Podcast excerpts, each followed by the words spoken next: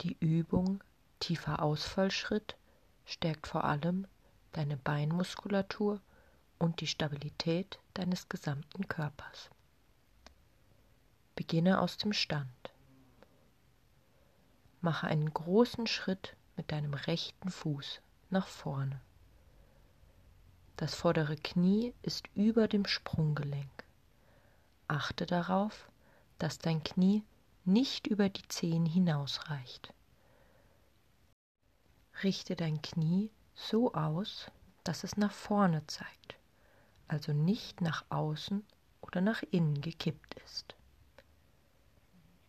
Bei der nächsten Ausatmung beugst du beide Beine, bis das hintere Knie fast den Boden berührt und das vordere Knie einen 90 Grad Winkel zwischen Ober- und Unterschenkel ausbildet.